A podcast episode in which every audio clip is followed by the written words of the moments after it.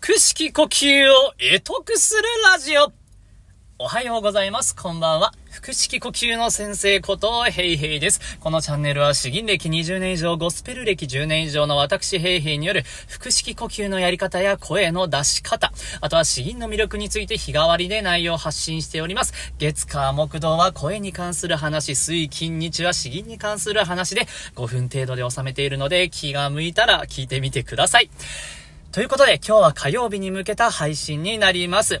えー、今日は何を話そうかな お話しする内容はですね、声の調子がもう乱高下すると、上下してしまうと、そういうおなま、お悩みに対する3つのアドバイスということでお話ししていきたいと思います。多分音声配信されている方、まあ、アナウンスとかされている方、まあ、プロの方に僕がどこまでどう言うかは怪しいんですけれども、えー、そういう声の調子ですね。声の調子に関するお悩み、結構聞くことがありますので、今日お話ししてみたいと思います。まあ、あの、ポイントとしては3つですね。ただ前提を入れれば4つになります。まず大前提。結論からですね、さらっといきます。大前提は、受け入れましょう。もう、ジタバタしてもしょうがないです。で、えー、ポイント、アドバイスとしては一つは、準備体操は最低限しっかりやりましょう。そして二つ目は、努めて明るくハキハキと話しましょう。そして三つ目、気にしすぎないことです。ということでお話ししていきます。では、まず大大前提として、えー、受け入れるということですね。まあ、あの、喉の調子の上下なんてことは必ずあるんですね。もう一日の間に僕もいつもあります。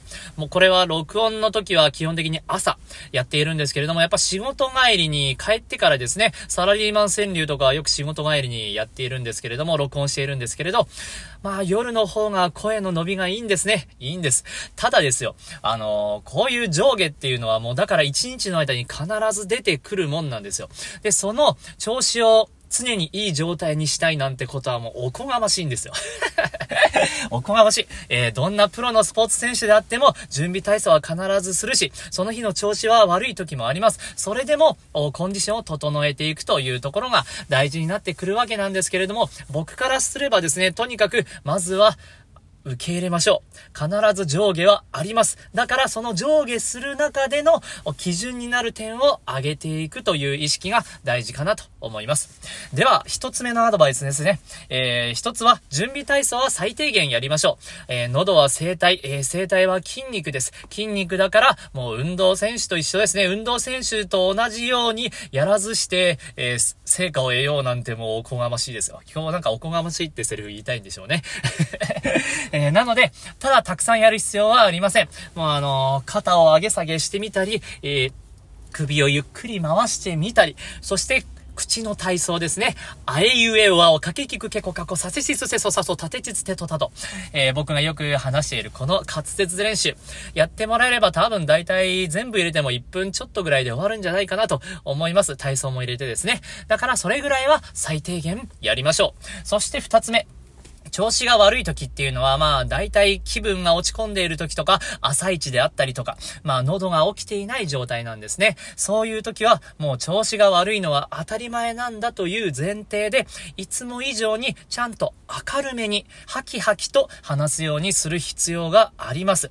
えー、これはもう間違いないですね。ちょっとした意識なんですけれど、ただ話している状態とハキハキ話している状態では大きな違いがあります。これたった意識を持つだけなの、の話なんで、やってください。そして3つ目ですね、えー、気にしすぎないということです。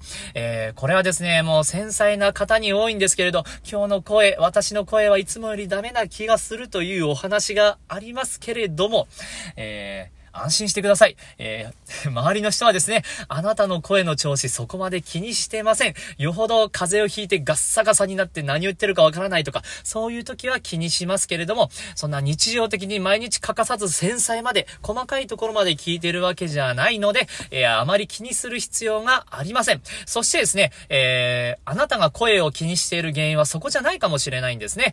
自分の声が録音しているものと普段聞いているので違うから、あ、敏感になっているるのかもしれないんですね。自分の声というのは自分の骨伝導と空気伝導両方で足し合わせて聞いた音。だから若干、えーただ耳で聞いている空気伝導の声とは違ってきます。